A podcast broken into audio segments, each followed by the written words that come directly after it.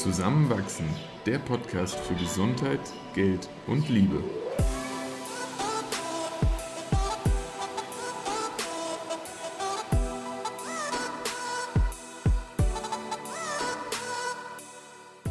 Willkommen zu einer neuen Folge von Zusammenwachsen. Heute sprechen wir über mich. Wir, das sind wie jede Woche Eva und Christoph. Heute erfährst du unter anderem, wie ich meinen Weg ins Medizinstudium gefunden habe, welche Optionen es für Ärzte und Ärztinnen außerhalb von Klinik und Praxis auch noch gibt und wie die Medizin im Jahr 2050 aussehen könnte. Viel Spaß beim Zuhören. Heute nehmen wir die Anschlussfolge an die letzte Folge auf. Da habe ich ja sehr viel über mich geredet. Heute geht es zum Glück um dich. Mich. Und ähm, als Einstieg, wie kam es, dass du an dem Punkt jetzt gerade bist, wo du bist? Was ist alles vorher passiert? Also, ich hatte tatsächlich im Laufe der Oberstufe in der Schule schon immer mal den Gedanken, Medizin zu studieren.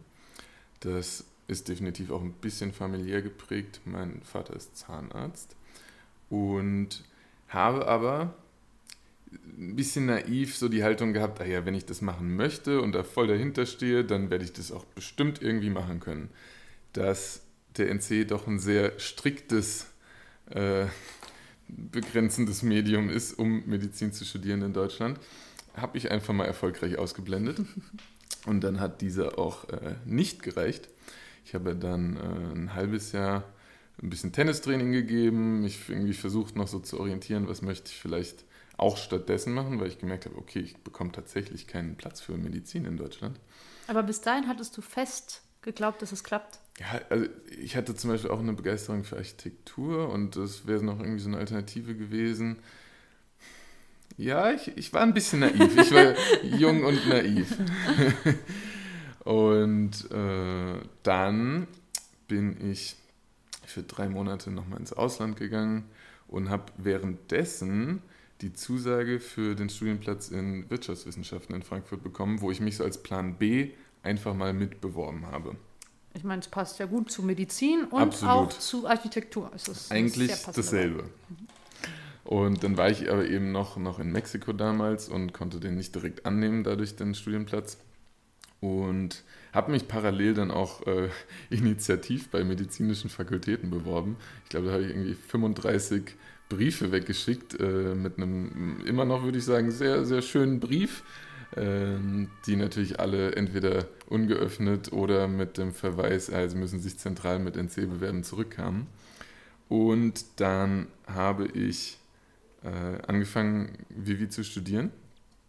Das war definitiv auch ein Bereich, der mich immer interessiert hat. Ich war immer wirtschaftlich als auch irgendwie so ein bisschen politisch ähm, interessiert. Und das passt auch nach wie vor, finde ich, ganz gut. Habe jedoch dann im Laufe des Studiums auch sehr schnell gemerkt, ich sehe kein Berufsbild für mich. Also das war eher so ein Interesse, was ich da befriedige, aber ich, ich habe kein, keine Zukunft für mich da langfristig gesehen. Und dann kam so dieser Wunsch, Medizin zu studieren, doch immer wieder hoch. Und ich habe mich dann nochmal näher damit beschäftigt, was ich für Möglichkeiten habe. Äh, Problem war natürlich Nummer eins, ich habe keine Wartesemester gesammelt in dem Moment, weil ich schon studiert habe. Und Nummer zwei, ich hatte eigentlich den Wunsch, das Studium in Frankfurt fertig zu machen. Und dann wäre ich aber in eine Quote gerutscht, wo ich ein noch besseres Abi haben müsste, was ich natürlich nicht hatte. Das heißt, es stand dann irgendwo fest, ich muss ins Ausland. Und ähm, ja, da war dann Wien, wo wir ja dann final auch gelandet sind, die erste Wahl. Und ich bin nach wie vor sehr, sehr froh, wie sich das alles gefügt hat. Und ich bin sehr, sehr froh, wie fleißig du für diesen Med.at, den Aufnahmetest für, den, für das Medizinstudium in Wien gelernt hast. Ja, zu dem Zeitpunkt konnte ich dann immerhin lernen. Das habe ich dann so im Vivi-Studium irgendwie mir angeeignet und auch in, in großen Teilen bei dir ein bisschen abgeschaut. Das war sehr hilfreich. Und ich glaube, du hast für den Meta-T auch insgesamt mehr gelernt als für dein ganzes Vivi-Studium. Ja, das kann gut sein. Auf jeden Fall so motiviert wie für keine andere Prüfung im Studium. Ja, da, da war ich auch dann eine Zeit lang definitiv mehr in der Bib als bei dir. Ähm, ja, ich hatte den Aufnahmetest hier in Wien 2013 schon mal gemacht, aber damals nicht bestanden, eben weil ich wirklich gar nicht wusste, wie ich mich auf sowas vorzubereiten habe. Und dann hat es zum Glück 2016 funktioniert. Du hattest schon deine Zusage für den Masterstudienplatz hier. Es war auch ein guter Anreiz, sich da anzustrengen. Und dann habe ich vor jetzt ziemlich genau vier Jahren mit dem Medizinstudium begonnen. Und das passte von Anfang an auch wunderbar. Also ich habe mich wirklich angekommen gefühlt fachlich. Und gleichzeitig muss man ja sagen, und da werden wir wahrscheinlich auch noch weiter drauf eingehen, dass das Medizinstudium sehr, sehr breit aufgestellt ist. Also man hat dann, wenn man Humanmedizin und nicht Zahnmedizin studiert, ja wirklich noch die Möglichkeiten, sich in alle möglichen Bereiche zu spezialisieren, sowohl während als auch dann vor allem nach dem Studium. Und jetzt habe ich noch zwei Jahre vor mir, zwei sehr, sehr klinische, also sehr praktische Jahre. So die ganzen Grundlagen sind hoffentlich angekommen. Und eben in dieser fachlichen Orientierung befinde ich mich auch im Moment. Da, da haben wir auch vorher schon mal drüber gesprochen. Und das ist so, so der Status quo. Was würdest du denn sagen, sind gute versus schlechte Gründe, um Medizin zu studieren? Ich würde sogar mit den schlechten anfangen wollen, weil man ja doch ein sehr standardisiertes Bild irgendwie vom Ärzteberuf vor Augen hat. Einfach weil es so ein uraltes Berufsbild ist und ja doch in jeder Leben sehr präsent ist. Und diese klassischen Punkte Geld und Prestige sind schlechte Gründe, Medizin zu studieren. Ja, man verdient als Arzt oder Ärztin nicht schlecht. Und es gibt viele Berufsgruppen, die ein medizinisches Einstiegsgehalt nie erreichen werden. Aber es ist eine sehr lange Ausbildung und es gibt auch genug Berufe, die einfacher mehr Geld verdienen, würde ich sagen. Also wenn ich ähm, einfach nur auf Geld auswähle, würde ich, glaube ich, im Nachhinein BWL nochmal studieren, einen Master draufsetzen oder direkt in irgendeiner Investmentbank anfangen. Dann, wer weiß, wie Work-Life-Balance aussehe, aber Geld, ja. Okay, Geld, schlechter Grund. Und die Anerkennung, ja, man hat immer noch einen wahnsinnig hohen Stellenwert als ähm, Arzt oder Ärztin und das ist natürlich auch ein Berührungspunkt in, in, teilweise so den essentiellsten Momenten im Leben von Menschen, in denen man dann so die, die Ansprechperson ist. Aber sich darauf auszuruhen und, und darüber auch zu profilieren, profilieren, sorry, ähm, ist, finde ich, eine sehr, sehr niedere Motivation. Wenn man sich das erarbeitet, dann ist es gerechtfertigt, aber das kann man in jedem anderen Berufsfeld auch. Und dann ist es gerechtfertigt. Und dann wird es auch jeder schaffen, sich irgendwie einen guten Ruf aufzubauen. Und es gibt aber sehr viele gute Gründe, finde ich, Medizin zu studieren. Also das Grundlegendste ist vor allem, wenn man, wenn man irgendwo eine Begeisterung für den Mensch, für den menschlichen Körper, aber auch wirklich so den Menschen in seiner Umwelt, in seiner Interaktion mit anderen Menschen hat, dann ist man dort an einer Stelle, und da, da rede ich jetzt vor allem so von dem klassischen Bild des praktizierenden Arztes oder der Ärztin, ähm, wo man viel bewirken kann, viel Gutes bewirken kann, sei es wirklich heilend, wenn die Menschen krank sind, präventiv, bevor sie krank werden. Und man lernt sehr viel Aspekte des Lebens besser verstehen. Also es ist wirklich auch so ein bisschen Lebenslehre immer involviert, obwohl natürlich die Grundlagen so rein naturwissenschaftlich sind, das will ich gar nicht abstreiten. Mm. Und wenn, wenn dann auch eine Begeisterung für eine Auseinandersetzung mit dem Menschen besteht, dann hat man dort natürlich die Möglichkeit, das wahnsinnig intensiv auszuleben. Man kann auf körperlicher oder eben auch auf psychischer Ebene viel interagieren. Man, ja, man, man kommt in Situationen und, und bekommt Informationen auch, wo andere Berufsgruppen nichts mit zu tun haben und die teilweise auch nicht einfach zu handeln sind, die aber oft auch sehr, sehr viel zurückgeben. Also das ist so einfach vorstellbar, wie es, wie es dann auch klingt, wenn man zur Heilung irgendwo beigetragen hat und Dankbarkeit erfährt. Das ist wunderschön. So, und das kann auch auf eine gute Art und Weise irgendwie süchtig machen. Ähm, und ich glaube, es gibt wenig Berufe, in denen man das so direkt erfährt. Ja. Und was auch definitiv selten der Fall ist, ist ein so interdisziplinäres Arbeiten. Also sowohl in der Medizin gibt es dann so viele Fachbereiche, die miteinander irgendwie kommunizieren und agieren müssen, aber auch darüber hinaus, äh, sei es jetzt durch Physiotherapeuten und Therapeutinnen oder auch immer mehr Informatik, auch, auch Physik, da, da, gibt es so viel an Innovationen, mit denen man den Menschen wieder helfen kann, wenn man, wenn man sie lernt zu verstehen. Das äh, hört nie auf. Das ist dann so ein, so ein ewiges Lernen, aber im positiven Sinne. Und die, die Breite, in der man da aufgestellt ist, die ist schön. Also da, da auf eine positive Art und Weise kann man sich da verlieren. Es ist so schön, wie begeistert du von deinem Studium berichtest und gute Gründe fürs Medizinstudium nennst. Man merkt echt, dass du da voll drin aufgehst. Ja, also es ist auch immer wieder herausfordernd. Da, da würde auch jeder und jede zustimmen. Aber eben wie, wie du in der letzten Woche auch beschrieben hattest, so Herausforderungen, die, die können ja auch Spaß machen. Es ist ja auch oft eine, eine Spurensuche bei uns nach irgendwie der richtigen Diagnose. Und äh, man, man kommt auch mal an irgendeiner Wand an, dann geht es nicht weiter und dann muss man sich irgendwie neu orientieren. Aber äh, da sind ja irgendwo dann auch immer Menschen drumherum, die das gleiche Ziel verfolgen. Und wenn man da dann zusammen irgendwie dann doch eine Lösung noch findet, ist herrlich. Du hast sogar noch mehr Gründe, oder? sehe ich auf deinem Vorbereitungszettel. Ja, es ist äh, in der Art des Arbeitens natürlich auch sehr, sehr breit aufgestellt. Äh, wenn man sagt, ich arbeite sehr gern praktisch, dann sind natürlich die, die chirurgischen Fächer, für meine österreichischen Freunde chirurgischen Fächer, ähm, ein, ein wahnsinnig bereichernder Ort. Es gibt aber auch welche, die sagen, ich möchte gar keinen Patienten und Patientenkontakt, aber analytisch ähm, Detektivarbeit gefällt mir super gut, dann vielleicht doch eher Richtung Pathologie oder man kann auch rein diagnostisch irgendwo in der Neurologie arbeiten. Mm, es hat so viele Ausprägungen. In, in der Psychiatrie kann man auch äh, mehr sich auf das Gespräch verlassen. Auch da wird man mal jemanden angreifen, für die deutschen Freunde anfassen. ähm, aber die, die Ausprägungen und dann auch so das Herausfinden, was liegt mir, was was liegt mir nicht so, die sind so breit, dass man da immer so seine Nische finden kann. Und so verrückt es dann klingt, für die, die noch nicht genau wissen, was sie machen wollen, ist die Medizin, glaube ich, immer noch eine gute Anlaufstelle, weil es so viele Ausprägungen hat. Das ist echt spannend, weil wenn man jetzt sehr unwissend ans Medizinstudium herantritt, dann ist doch oft vorherrschender Konsens, naja, da weißt du ja schon, was du machst. Medizin ist ja so ein vorgefertigter Berufsweg. Mhm. Und das äh, ist gerade ganz spannend zu sehen, wie du diesen, diesen Fachbereich auffächerst in so viele ja. Facetten. Ja, und, und dann auch außerhalb von Klinik und Praxis oder Ordination gibt es noch so viele Möglichkeiten. Ich kann das ja auch direkt mal vor, vorweggreifen. Da sind sich viele gar nicht darüber bewusst, wie viele Möglichkeiten man eigentlich mit einem abgeschlossenen Medizinstudium hat. Ich habe schon viele Kollegen und Kolleginnen erlebt, die tatsächlich auch so, ein, so, eine kleine Sinneskrise mal hatten und gesagt haben, oh, im Krankenhaus arbeiten, das taugt mir gar nicht und ich möchte mich jetzt aber auch nicht mit einer Praxis selbstständig machen und da müsste ich auch vorher vielleicht noch einen Facharzt in der Klinik machen.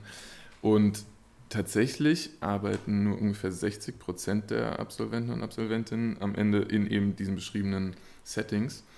Und äh, darüber hinaus gibt es eben noch ganz viele andere Möglichkeiten, sei es wie letzte Woche bei dir beschrieben, zum Beispiel in der Unternehmensberatung, sei es in Wirtschaftsunternehmen, allen voran natürlich die Pharmaindustrie, wo das gut kombiniert werden kann, wenn man vielleicht auch ein wirtschaftliches Interesse hat und sich dafür für Firmenstrukturen auch begeistern kann. Hm, allgemein in der Forschung oder in Laboren werden immer auch Ärzte und Ärztinnen gesucht. Ähm, man kann journalistisch tätig sein. Medizinjournalismus ist eine der größten Stützen der, im Journalismus überhaupt. Politik, äh, Lobbyarbeit und Lobbyarbeit kann auch positiv behaftet sein. Das muss nicht immer nur in, in Bestechung enden. ähm, aber auch zum Beispiel dann bei den Gesundheitsämtern, die, die sind jetzt während Corona stark in den Fokus wieder gerückt. Man kann in die Arbeitsmedizin gehen, was dann nochmal ein separater Bereich ist. Äh, Public Health, was mittlerweile eigentlich schon wieder ein eigener medizinischer Fachbereich ist, aber wo man fast so den größten Einfluss eigentlich auf die Menschheit hat ähm, weil, weil wir eben gesellschaftliche Strukturen medizinisch optimiert werden. Oder was, was ich sehr befürworte, was noch viel zu wenig passiert, man kann sich auch dort selbstständig machen, eben nicht mit einer Praxis, sondern mit Ideen in, in, Richtung, ich gründe jetzt mein Startup und verfolge einen ganz neuen Plan. Meinst du jetzt auf den Public Health Sektor bezogen oder generell selbstständig machen? Generell auch. Also es gibt so viele Studierende auch um mich herum, die immer mal wieder irgendwie tolle Ideen haben, aber gar nicht in Erwägung ziehen, diese außerhalb der vorgefertigten Strukturen des Studiums und darüber hinaus zu verfolgen. Und äh, mir fällt auch immer wieder auf, dass ganz viele medizinische Startups definitiv nicht von Medizinern und Medizinerinnen gegründet wurden. Die wurden dann irgendwie später mal akquiriert, weil man deren Expertise brauchte. Aber da, da dürfen viele noch mal so ein bisschen über den Tellerrand hinausschauen. Und ähm, ja, da, da würden, glaube ich, viele Ideen großen Mehrwert finden. Hast du so Okay, und die Frage ist jetzt sehr ins Blaue hinein, aber hast du irgendwie so ein, zwei Lieblings-Startups im Medizinbereich? also ähm, meine Lieblingsgeschichte ist ja immer noch Terranos, so der größte und skandalöste Fall eines Medizin-Startups, ähm, auch nicht von einer Medizinerin gegründet und äh, ich kann jedem das Buch Bad Blood mal empfehlen. Das liest sich wie ein Krimi, ist aber leider echt passiert. Wo es einfach nur darum ging, anhand von einem Blutstropfen ein gesamtes Blutbild mit allen Krankheitsmarkern, die es ungefähr weltweit gibt, äh, auslesen zu können und das in 30 Minuten. Ähm, wenn das funktioniert hätte, wäre ein Traum. Hätte ich mir sofort irgendwie gekauft. Irgendwann wird es möglich sein. Ansonsten, mh, hm, was gibt es noch Spannendes gerade? Ähm, auf dem Bereich der künstlichen Intelligenz und, und so der Weiterentwicklung von bestehenden Algorithmen tut sich wahnsinnig viel, sodass da in vielen Fachbereichen auch einfach Hilfestellung bei Entscheidungen gegeben werden kann. Also das ist dann so eine Kombination eben aus klassischen Algorithmen, die einfach eins und eins zusammenzählen, ähm, einer künstlichen Intelligenz, die, die neuen Input dazu bringt und dann eben als Entscheidungsunterstützungssystem ähm, zum Beispiel bei der Diagnose von ähm, ja, pathologischen Leberflecken oder so helfen kann. Und da gibt es viele Möglichkeiten, auch eben direkt an die Patienten und Patientinnen zu kommen, sodass man vielleicht auch wirklich nur noch bald das Handy auf die Haut halten muss und das sagt einem, wie gefährlich oder eben hoffentlich ungefährlich ist da etwas, was man sieht. Also würdest du sagen, aus Patientinnen-Sicht kann man ähm, optimistisch auf die Zukunft im Gesundheitswesen blicken, weil sich da so viel technologisch verändert? Ja, ja, definitiv. Also sowohl aus das war der jetzt Sicht. Auch eine sehr suggestive Frage. aber berechtigt. Ähm, ich glaube, für, für alle Akteure bieten die nächsten Jahren, Jahre sehr, sehr viel Innovation im positiven Sinne, weil was bei uns tatsächlich im, im Arbeitsalltag dann, und ich habe das noch nicht so intensiv erfahren wie die, die wirklich dann schon mit dem Studium auch fertig sind, insofern Hürden, als dass das Administrative noch viel zu viel Raum einnimmt viele Ärzte und Ärztinnen sagen oft, sie können gar nicht so viel Arztärztin sein, wie sie gerne würden, weil sie Dinge noch mit Hand ausfüllen müssen. Es werden äh, ja, Befunde diktiert und irgendwo anders wieder abgetippt. Ähm, da, da gibt es Studien, die sagen, dass bis zu 30 Prozent der Arbeitszeit für, für Administratives drauf geht und das kann vereinfacht und auch automatisiert werden. Ähm, wenn das der Fall ist, dann profitieren wiederum alle davon. Gleichzeitig gibt es neue Therapiemöglichkeiten im Rahmen der Gentherapie zum Beispiel, die eben nicht mehr nur Symptome behandeln, wo, wo ja dann oft so das, das Vorurteil auch herrscht, manchmal stimmt es auch, dass bei einer Krankheit Symptome auftreten, man eine Pille einwirft, die dann eben das Symptom behandelt, aber damit man die Pille bis ans Lebensende nimmt, wird die Krankheit nicht angegangen. Und immer mehr wirklich auch schwerwiegende chronische Krankheiten können eben gentherapeutisch geheilt werden. Und da sind wahnsinnige Fortschritte zu erwarten. Ähm, das Stichwort da ist individualisierte Medizin, wo auch jetzt meine Uni hier in Wien ein riesiges neues Zentrum aufbaut, wo die, die Menschen wirklich versucht werden, so genau zu erfassen, dass man ihnen eine sehr, sehr individualisierte Therapie zukommen lassen kann. Ja, das kann auch so weit gehen, dass man wirklich jedes Genom einzeln entschlüsselt, um zu sagen, wie, wie sollte eine zum Beispiel Medikation aussehen, sodass Nebenwirkungen im Vorhinein schon erkannt werden können, bevor ich äh, sie verabreiche. Und da, da, da wartet noch viel Gutes. Ja. Cool. Ich würde dir gerne intelligente Anschlussfragen stellen, aber ich kann nur mit dem Kopf nicken und äh, große Augen machen, weil mir da einfach die Expertise zur Diskussion fehlt auf dem Gebiet. Aber es klingt sehr vielversprechend. Ja, ich freue mich auch äh, in, in einer Zeit dann da jetzt irgendwie teilhaben zu können, wo ich das Gefühl habe, es tut sich viel. Und es ist definitiv, und das wäre auch wieder so ein Für das Medizinstudium ein Bereich, in dem noch so viele offene Fragen bestehen, dass, dass jeden Tag irgendwo dann neue Studien gestartet werden, um eben einen Teil dieser Fragen beantworten zu können. Und man, man kann wirklich auch jetzt zum Beispiel im Rahmen seiner Diplomarbeit Fragen angehen, die einfach offen sind. Es ist nicht so, dass man eine Meta-Analyse von bestehendem Wissen nochmal irgendwie übersichtlich zusammenfassen muss. Äh, es gibt wirklich so viele Forschungsbereiche, die am Anfang stehen. Und in welchem Bereich gibt es das? Mhm. Du schreibst ja deine Diplomarbeit eigentlich auch gerade in einem sehr unklassischen Gebiet. Ja. Magst du uns ganz kurz mal einen Überblick geben, mit was du dich gerade so beschäftigst und was so gesehen jetzt gerade dein Job ist im Studium? Mhm. Und zwar ähm, schreibe ich äh, meine Diplomarbeit äh, im Austausch mit einem sehr interdisziplinären Team, das sich gerade damit beschäftigt, in Österreich das medizinische Curriculum an die Chancen und Herausforderungen der Digitalisierung anzupassen. Denn de facto gibt es viele digitale Innovationen und auch Entwicklungen, die in der Praxis schon angekommen sind, schon verfügbar sind, aber in der Lehre und auch im Studium vor allem noch nicht ja, weitergegeben werden, sodass die Studierenden dann teilweise unvorbereitet sind, wenn sie damit sich auseinandersetzen müssen. Oder es gibt die technischen Möglichkeiten, aber sie sind noch nicht auf die, die Medizin und die Herausforderungen, die dort warten, angepasst, sodass aber die Expertise im Austausch fehlt, sodass zum Beispiel Informatikstudenten ein System entwickeln, was perfekt Probleme in der Medizin lösen könnte, aber Medizinstudierende nicht über diese Möglichkeiten der Informatik wissen, um zu sagen, hey, wir haben da ein Einsatzgebiet. Und so ein, so ein Austausch zu fördern, ist wahnsinnig wertvoll und wird noch zu wenig angegangen.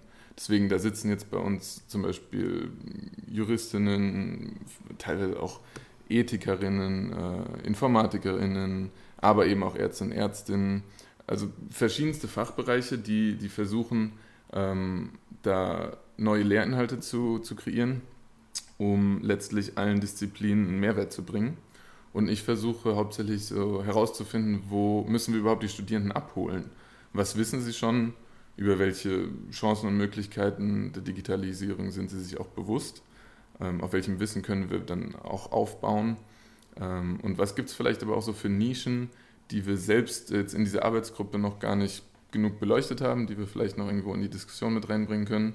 Und das ist total spannend, weil, weil das für mein späteres Arbeiten irgendwo auch eine Relevanz hat. Ich werde irgendwann mich damit auseinandersetzen müssen und jetzt darf ich es schon vorher und, und kann das direkt schon einbinden. Mm, und viele Sachen sind dann natürlich für mich auch total neu, obwohl ich sagen würde, ich habe ein persönliches Interesse daran und, und lese immer mal wieder irgendwas zu Quantencomputern, digitalen Zwillingen und Blockchain oder so ähnlich. Aber das ist so gerade der grobe Inhalt der Diplomarbeit, die da jetzt auf meinem Schreibtisch liegt. Leider noch nicht fertig. Aber das ist spannend, sich da so ein bisschen mit der Zukunft, die uns dann irgendwo alle betrifft, sei es jetzt auf Ärzte, Ärztinnen-Seite, aber auch bei den Patientinnen, ähm, ja, die, die uns begegnen wird. Wir schreiten das Jahr 2050. Was hat sich in der Arztpraxis verändert? Mm, was meiner Meinung nach sich nicht verändert haben wird, es wird einen Arzt und eine Ärztin geben. Es gibt ja immer noch ganz viele, die die Angst vor digitalen Transformationen haben, die ähm, ja natürlich auch beobachten konnten, wie in der Vergangenheit durch Industrialisierung und später Digitalisierung Jobs weggefallen sind, aber eben auch neue, neue kreiert wurden. Und was sich verändert haben wird, ist, dass beispielsweise diese administrative Arbeit automatisiert wird, dass meiner Meinung nach der Fokus auf den Patienten und auf die Patientin auf einer sehr persönlicheren Ebene neu entdeckt wurde. Mm, deswegen glaube ich auch nicht, dass die Menschen nur noch in einen Bildschirm schauen oder nur noch in eine Maschine hineinreden, sondern dass die Analysen und die, die Tipps, die Ratschläge, die von diesen Maschinen kreiert werden, ähm, über eine menschliche Person wieder weitergegeben werden. Auch immer noch vielleicht neu interpretiert werden können, weil es wird kein, keine allwissende Maschine geben, da, da gibt es auch zu viele ethische Probleme und das wollen, glaube ich, auch die Patienten und Patientinnen nicht. Das kann man auch beobachten, dass Menschen, die wirklich nur noch mit Maschinen interagieren, die werden deutlich unglücklicher.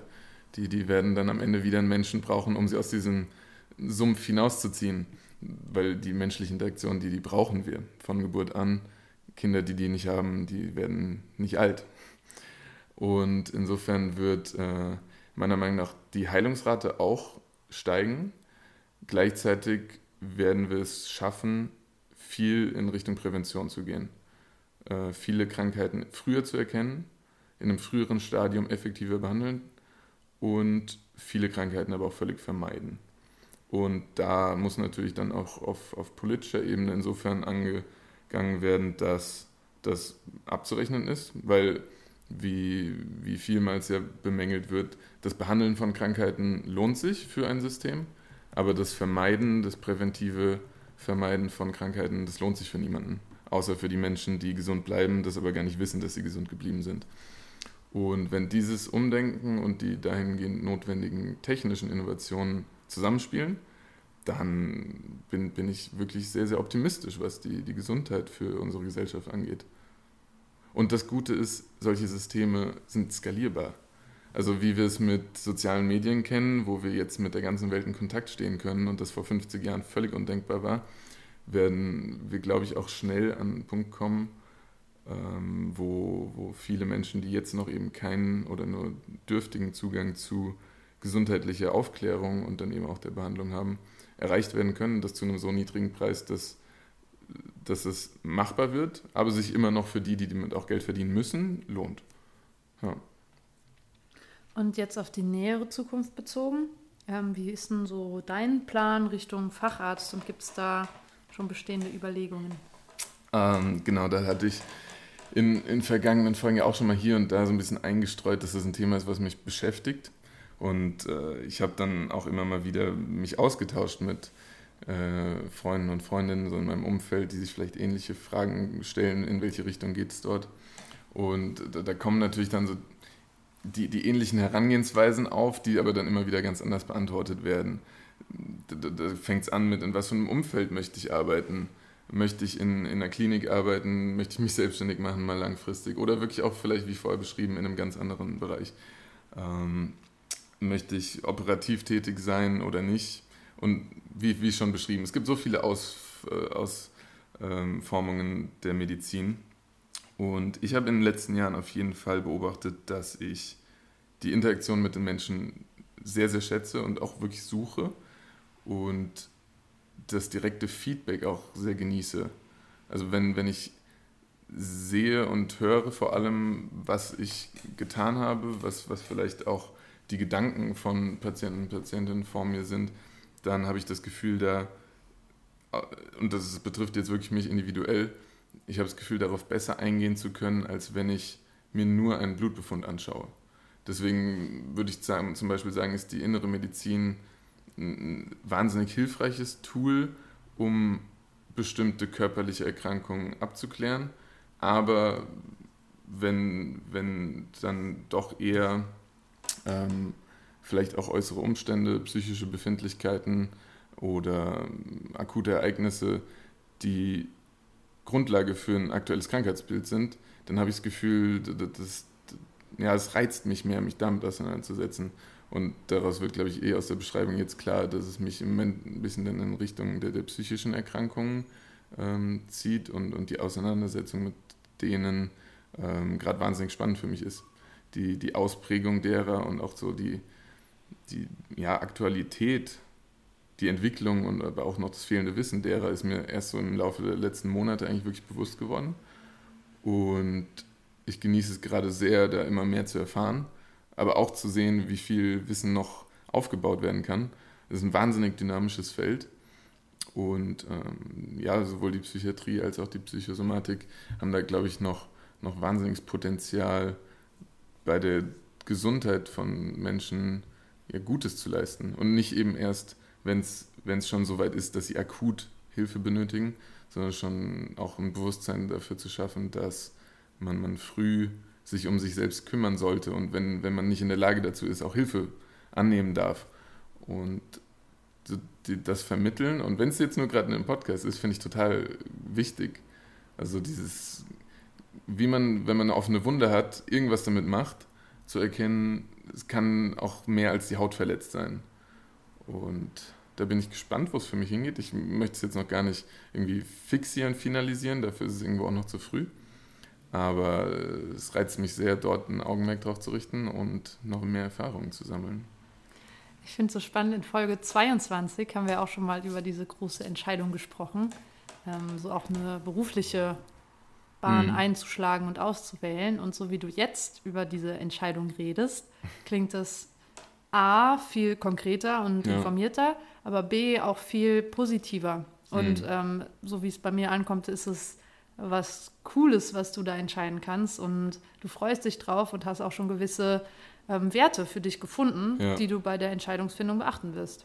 Absolut. Also ich finde es auch total schön bei anderen zu beobachten, wenn sie über ihre Entscheidungen sprechen. Also ich habe zum Beispiel zwei Freundinnen, die ganz klar sagen, sie wollen in die Chirurgie gehen und äh, finden das total genial, wenn, wenn sie da am Operationstisch handwerklich arbeiten können und eigentlich ja direkt nach der OP auch sehen können, was haben sie dort geleistet und funktioniert das? Geht es den Menschen nach zwei, drei Tagen wirklich besser? Vielleicht sogar schon direkt.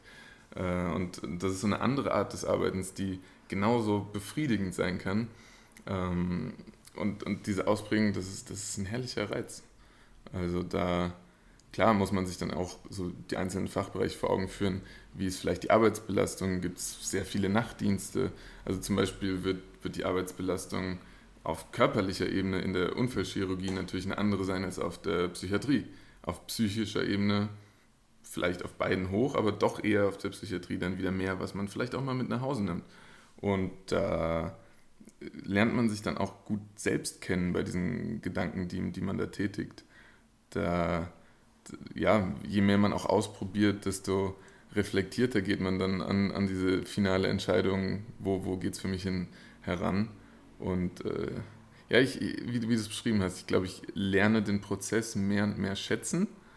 Und das ist ja auch gut. Also das, das hilft ja auch außerhalb dieser Entscheidung zu sagen, mit jeder Entscheidung ja, lernt man sich irgendwo besser kennen und man, man trifft dann eine, die eben die richtige für einen selbst ist. Sehr schön gesagt. Vielleicht noch als abschließende Frage, wie sind denn so deine KPJ-Pläne? Also ich habe überhaupt keine. ja, tatsächlich äh, bin ich sehr, sehr froh, dass das ja gar nicht nur meine, sondern irgendwo auch unsere Pläne sind. Ähm, und das KPJ, für die, die das nicht kennen, ist das klinisch-praktische Jahr im, im deutschsprachigen, also in, in Deutschland ist das PJ nur praktisches Jahr. Und dort ist man dann eigentlich Vollzeit als, als helfende Kraft in der Klinik tätig nach dem Studium an der Uni, aber vor der Facharztausbildung. Genau, also so das letzte Jahr des Studiums, bevor man dann fertig ist und möglicherweise einen Facharzt macht, was man ja auch nicht machen muss. Und ähm, das sind eigentlich drei große Stationen, a vier Monate in verschiedenen Fachbereichen. Und äh, dadurch, dass du ja auch relativ flexibel mit deinem Ort des Arbeitens bist und die, die Digitalisierung da ihren Anteil daran hat, ähm, haben wir ja den, den großen Plan, dieses gesamte Jahr im Ausland zu verbringen. Und da bin ich gerade Corona-bedingt ein bisschen eingeschränkt in der Planung, aber sehr, sehr heiß drauf, das äh, so weit voranzutreiben, dass wenn das sich alles hoffentlich bald ein wenig entspannt hat, ähm, uns da schöne, schöne Ziele auszuwählen, an denen wir vielleicht wirklich dann äh, das Jahr 2021, 2022 verbringen. Und ich bin da schon ein bisschen aufgeregt, aber auch sehr, sehr gespannt, wo es für uns hingeht. Geht mir genauso. Und ich, ja, also ich bin irgendwo so weit, dass ich sage, wenn, wenn man irgendwann ähm, das nochmal forciert, irgendwie wird sowas machbar sein. Aber in der Einfachheit wird man wahrscheinlich nie wieder zusammen ein Jahr lang irgendwo anders auf der Welt leben können, von, abgesehen von der Basis, wo man seinen Lebensmittelpunkt hat. Und insofern ist das eigentlich ein Geschenk, das ins Studium inkludieren zu können. Oh yes. Gute Pläne für die Zukunft freue mich schon auf die nächste Folge mit dir. Danke für das schöne Gespräch. Ciao. Ciao.